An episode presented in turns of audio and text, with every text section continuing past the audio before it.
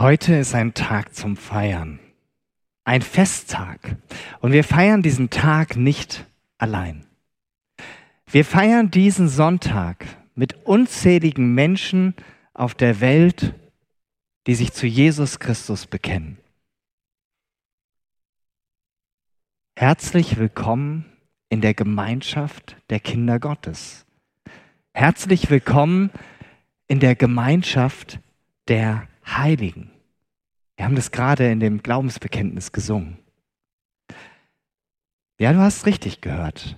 Herzlich willkommen in der Gemeinschaft der Heiligen. Das sind wir. Und nicht nur wir, sondern Christen weltweit. Und die, die vor uns geglaubt haben und bereits gestorben sind, und die, die nach uns glauben werden, wir alle bilden eine geistliche Gemeinschaft, die größer ist als das, was wir hier sehen und abbilden. Wir bilden Gemeinschaft. Wir bilden gemeinsam die Gemeinschaft der Heiligen. Und das geht über diese körperliche Anwesenheit an einem Ort hinaus. Und doch ist die Gemeinde am Ort, sind wir ein Teil dieser unvorstellbar großen Gemeinschaft der Heiligen. Die Gemeinschaft der Heiligen hat eine Identität und einen Auftrag. Über beides werde ich in der Predigt sprechen und wie Quentin das schon angekündigt hat, mittendrin werden wir als Gemeinschaft der Heiligen das Abendmahl feiern. Der Vers, über den ich sprechen möchte, jetzt im ersten Teil der Predigt, der hat es schon in sich und wir schauen uns den jetzt genauer an. 1. Petrus 2, Vers 9, wir haben ihn gerade schon gehört. Ihr aber seid ein auserwähltes Geschlecht, ein königliches Priestertum, ein heiliges Volk, ein Volk zum Eigentum, das ihr verkündigen sollt die Wohltaten dessen, der euch berufen hat, aus der Finsternis in sein wunderbares Licht. Die Gemeinschaft der Heiligen die hat eine Identität. Und die vier Dinge, die Petrus hier anspricht, die hat er sich nicht selber ausgedacht, sondern er zitiert sie aus 2. Mose 19, 5 bis 6. Dort spricht Gott mit Mose folgende Worte. Hört jetzt auf meine Stimme und haltet meinen Bund, dann sollt ihr mein Eigentum sein unter allen Völkern denn mir gehört die ganze Erde. Ihr aber sollt für mich ein Volk von Priestern sein, ein heiliges Volk. Diese Worte sollst du den Israeliten sagen. Petrus hatte sich das nicht ausgedacht. Wir sehen an dieser Stelle, wie eng Altes und Neues Testament miteinander verbunden sind. Letzten Sonntag habe ich über das Volk Israel gesprochen darüber, was Erwählung für Israel bedeutet, aber auch für uns als Christen. Und Petrus schreibt hier an Christen, die überall verstreut sind. Menschen mit heidnischen Wurzeln, ohne ursprüngliche Verbindung zum Volk Israels und damit auch zum Gott Israels. Aber er spricht sie zu Beginn seines Briefes so an. Ich lese euch das vor. Ich schreibe an die Auserwählten Gottes, die als Fremde in Pontus, Galatien, Kappadokien, der Provinz Asien und Bithynien leben. Gott, der Vater, der euch vor langer Zeit erwählt und der Geist, der euch geheiligt hat, so dass ihr nun Jesus Christus nachfolgt und durch seinen Tod am Kreuz gereinigt seid. Diese Frauen und Männer, denen Petrus hier schreibt, die haben eine lebensverändernde Erfahrung gemacht. Sie haben Jesus kennengelernt und er hat ihr Leben revolutioniert. Er hat es quasi auf den Kopf gestellt. Und in seinem Brief ermutigt Petrus die Gläubigen, im Glauben zu wachsen und in dieser neuen Identität zu leben. Und jetzt schauen wir uns kurz an und prägnant, was diese Identität ist, was sie ausmacht. Die Gemeinschaft der Heiligen ist ein auserwähltes Volk. Habe ich da was mitgebracht?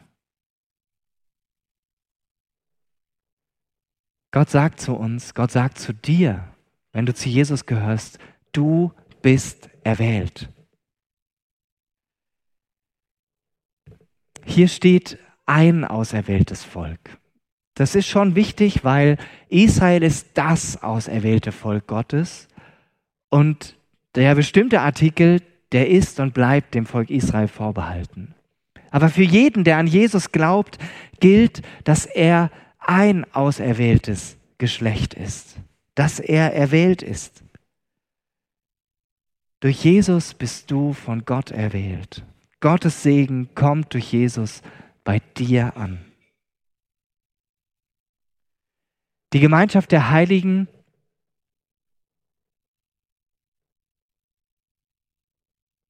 ist eine königliche Priesterschaft. Königliche Priesterschaft, König, da fällt einem eine Krone ein. Ein Priester, was ist das? Ein Priester ist ein Mittler zwischen Gott und den Menschen. Im Alten Testament hatte der Priester die Aufgabe, Opfer darzubringen. Tieropfer, dann gab es Speiseopfer und Trankopfer. Im Neuen Testament gibt es das so nicht mehr. Im Neuen Testament gibt es diese Art von Opfer nicht mehr, weil Jesus ein für alle Mal durch sein Opfer am Kreuz, indem er sich selber hingegeben hat, den Preis bezahlt hat, damit wir in Gemeinschaft mit Gott treten können. Wie sieht dann dieser priesterliche Dienst für uns heute aus, dass wir königliche Priester sind? Es bedeutet, im Gebet vor Gott für andere Menschen einzustehen.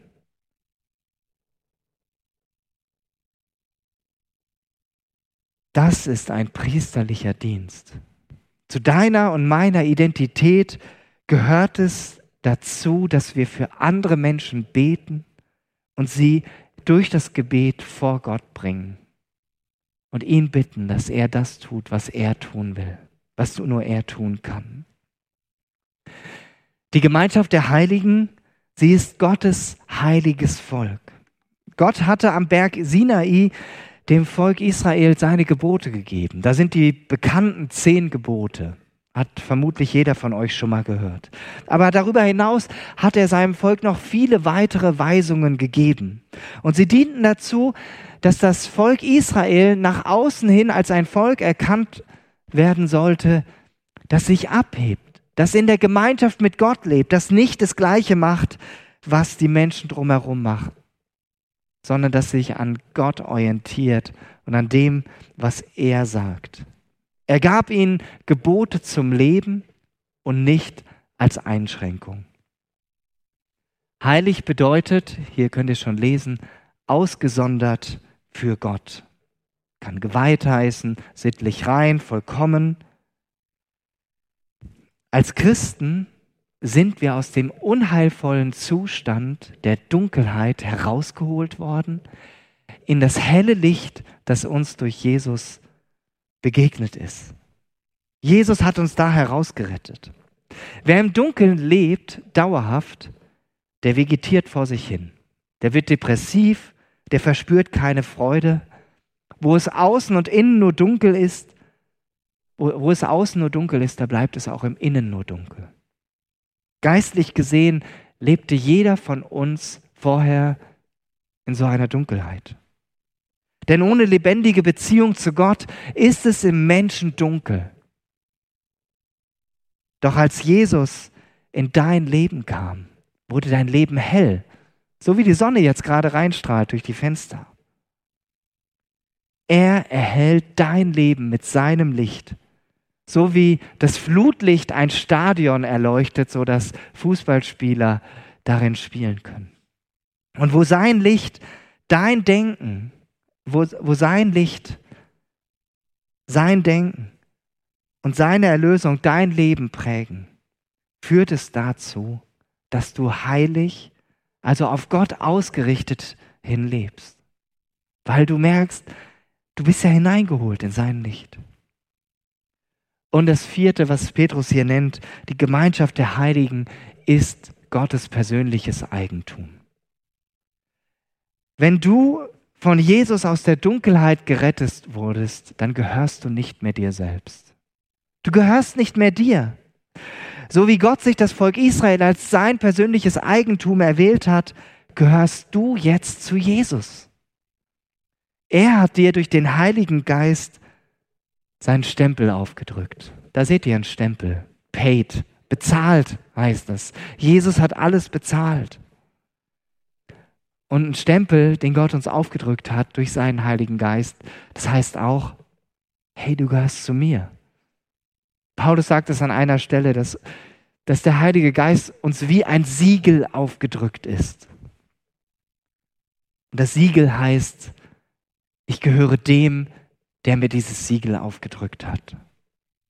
Und weil du jetzt zu ihm gehörst und sein Geist in dir lebt, lernst du immer mehr aus dieser Identität herauszuleben, als ein auserwähltes Kind Gottes, als königliche Priesterinnen und Priester, als für Gott ausgesondert, als sein persönliches Eigentum.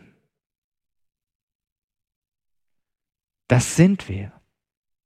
Wir gemeinsam sind die Gemeinschaft der Heiligen. Und als die Gemeinschaft der Heiligen sind wir jetzt eingeladen, Abendmahl zu feiern. Es gibt keine Handlung, wo diese universelle Einheit der Jesus-Nachfolger als Gemeinschaft der Heiligen deutlicher wird als im Abendmahl. Das Abendmahl verbindet uns alle miteinander, weil wir uns dort treffen, wohin Jesus uns einlädt. Und wenn du erlebt hast, was Petrus hier beschreibt, dass Gott dich aus der Finsternis herausgerufen hat in sein wunderbares Licht, dann bist du jetzt herzlich eingeladen, an diesem Abendmahl teilzunehmen. Wenn du diesen Schritt noch nicht getan hast, dann lade ich dich im Auftrag von Jesus ein, heute diesen Schritt zu gehen. Bekenne Jesus, dass du bisher ohne ihn gelebt hast. Bitte ihn um Vergebung und um Befreiung. Sage ihm, dass er ab jetzt die Kontrolle über dein Leben haben soll. Erlaube ihm, dein bisheriges Leben aufzuräumen und dein Leben mit seinem Licht zu durchleuchten.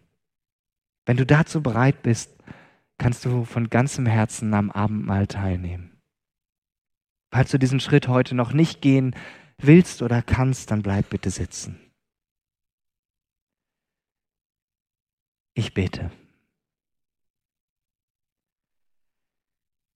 Jesus, so viele Menschen haben dieses Wunder bereits erlebt, dass du ihnen begegnet bist.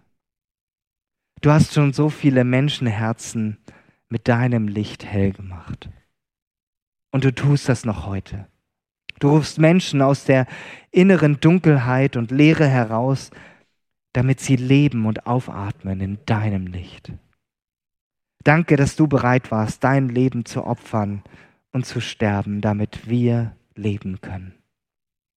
Danke, dass du diesen leidvollen Weg auf dich genommen hast, um uns die Gemeinschaft mit dir und dem Vater zu ermöglichen. Danke, dass wir heute zur Gemeinschaft der Heiligen dazugehören dürfen, in die du uns hineinstellst. Danke, dass wir jetzt gemeinsam Abendmahl feiern dürfen. Amen. Was für ein Gänsehautmoment. Wir als Gemeinschaft der Heiligen singen diese beiden Verse aus Offenbarung 1, 5 und 6. Dem, der uns liebt und uns aus unseren Sünden gewaschen hat in seinem Blut und uns gemacht hat zu einem Königtum, zu Priestern seinem Gott und Vater. Ihm sei die Herrlichkeit und die Macht von Ewigkeit zu Ewigkeit. Amen. Wir haben gerade genau das getan, was der Auftrag ist von uns als Gemeinschaft der Heiligen. Wir verkünden, wir sprechen aus, wir teilen mit anderen, was unser Vater im Himmel für uns getan hat. Nochmal der Vers von vorhin, der Predigtext. Da. Ihr aber seid ein auserwähltes Geschlecht, ein königliches Priestertum, ein heiliges Volk, ein Volk zum Eigentum, dass ihr verkündigen sollt die Wohltaten dessen, der euch berufen hat aus der Finsternis in sein wunderbares Licht. Es geht jetzt um diesen zweiten Teil, dass ihr verkündigen sollt die Wohltaten dessen, der euch berufen hat aus der Finsternis in sein wunderbares Licht. Das Wort, was hier im Griechischen steht, das heißt ex angelo. Angelo, vielleicht klingelt da bei dem einen oder anderen, hört er da das Wort Engel raus. Angulus. Der Engel ist derjenige, der verkündet. Und das bedeutet ausrufen, weithin verkünden, proklamieren. Die Gemeinschaft der Heiligen hat also den Auftrag, etwas auszurufen, etwas weithin bekannt zu machen, etwas zu proklamieren. Und was soll hier bekannt gemacht werden? Es liegt auf der Hand. Es ist die große Rettungstat Gottes. Es geht um die Tatsache, dass die Christen, den Petrus hier schreibt und natürlich auch uns, dass sie Gottes Gnade, dass wir Gottes Gnade in unserem Leben erfahren haben. Und das kommt im Vers 10 ganz treffend zum Ausdruck, der, den ich jetzt noch mit hinzunehme. Im Vers 10, so, da ist er, schreibt Petrus und auch hier zitiert Petrus wieder das Alte Testament die ihr einst nicht sein Volk wart, nun aber Gottes Volk seid. Und einst nicht in Gnaden wart, nun aber in Gnaden seid. Damals galt diese Aussage dem Volk Israel. Der Prophet Hosea hat das gesagt. Und er hatte angekündigt, dass Israel zu Gott zurückkehren würde, nachdem sie ihm untreu geworden waren. Und jetzt gilt es genauso für die Heiden. Sie haben erlebt, dass Gott ihnen sich in Jesus Christus gnädig zugewendet hat. Und diese Erfahrung, die verändert, diese Erfahrung, die begeistert und sie führt dazu, dass man anderen unbedingt davon erzählen will. Weißt du, ich habe Jesus kennengelernt. Der hat mich einfach so angenommen, wie ich bin. Obwohl ich so viele Fehler mache, obwohl ich so weit weg von ihm war, obwohl ich so viel Schuld auf mich geladen habe. Er hat mein Leben auf den Kopf gestellt. Er hat mein Leben innerlich hell gemacht. Ich habe Freude am Leben, weil ich weiß, er hält mein Leben fest und nichts und niemand kann mich aus seiner Hand reißen. Und ich muss das nicht selber schaffen. Ich muss nicht selbst mein Leben festhalten. Und das gibt mir Kraft und Mut für jeden neuen Tag. Ich kann mit ihm reden und ihm alles sagen. Die schönen Dinge, aber auch die schweren. Und vor allem darf ich aus der Vergebung leben, die er mir geschenkt hat. Das ist unser Auftrag als Gemeinschaft der Heiligen, das zu erzählen, das zu verkünden, das rauszuposaunen. Nur wo und wie? Hier im Gemeindehaus? Ja und nein. Ja, denn hier genau ist das Trainingslager. Ob im Gottesdienst, in einem Hauskreis, in einer Semestergruppe, in einem Dienstbereich, wo wir miteinander Gemeinschaft erleben und uns treffen, da ist der Ort, wo wir genau das trainieren können. Dieses Ex Angelo. Hier machen wir uns Mut, uns unsere Erfahrungen mit Jesus zu teilen. Bei Worship und Prayer, was einmal im Monat stattfindet, jeden zweiten Mittwoch im Monat, gibt es fast immer die Möglichkeit, etwas zu sagen. Und es wird auch immer genutzt. Das ist total großartig und so ermutigend. Und ab und zu gibt es auch hier im Gottesdienst die Möglichkeit, heute ja auch, etwas davon weiterzusagen. Und das ist so klasse zu hören, wie wirkt Jesus im Leben des Einzelnen. Hier im Gemeindehaus ist der Ort, wo wir über unseren Glauben lernen zu sprechen, in einem geschützten Rahmen. Aber das ist nicht alles. Wenn hier das Trainingslager ist, dann ist dein Alltag das Übungsfeld, wo du das umsetzt, wo es ernst wird. Im Gespräch mit deinen Nachbarn, deinen Freunden, mit Kollegen am Glühweinstand auf dem Weihnachtsmarkt, in der Kantine oder im Büro, beim Smalltalk zwischendurch. Das braucht Mut. Aber genau dazu ermutigt Petrus die Christen, denen er das geschrieben hat. Und er ermutigt dich und mich auch heute, genau das zu tun, wo wir das lesen und hören. Menschen müssen mitbekommen, dass es einen Unterschied gibt zwischen den Menschen, die in dieser Welt ohne Gott leben und die, die mit Jesus leben.